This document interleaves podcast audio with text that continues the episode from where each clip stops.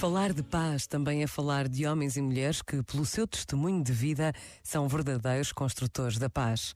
São Francisco de Assis, de quem hoje se celebra a sua memória, é um destes homens, com uma vida inteiramente entregue aos mais pobres e à construção da paz.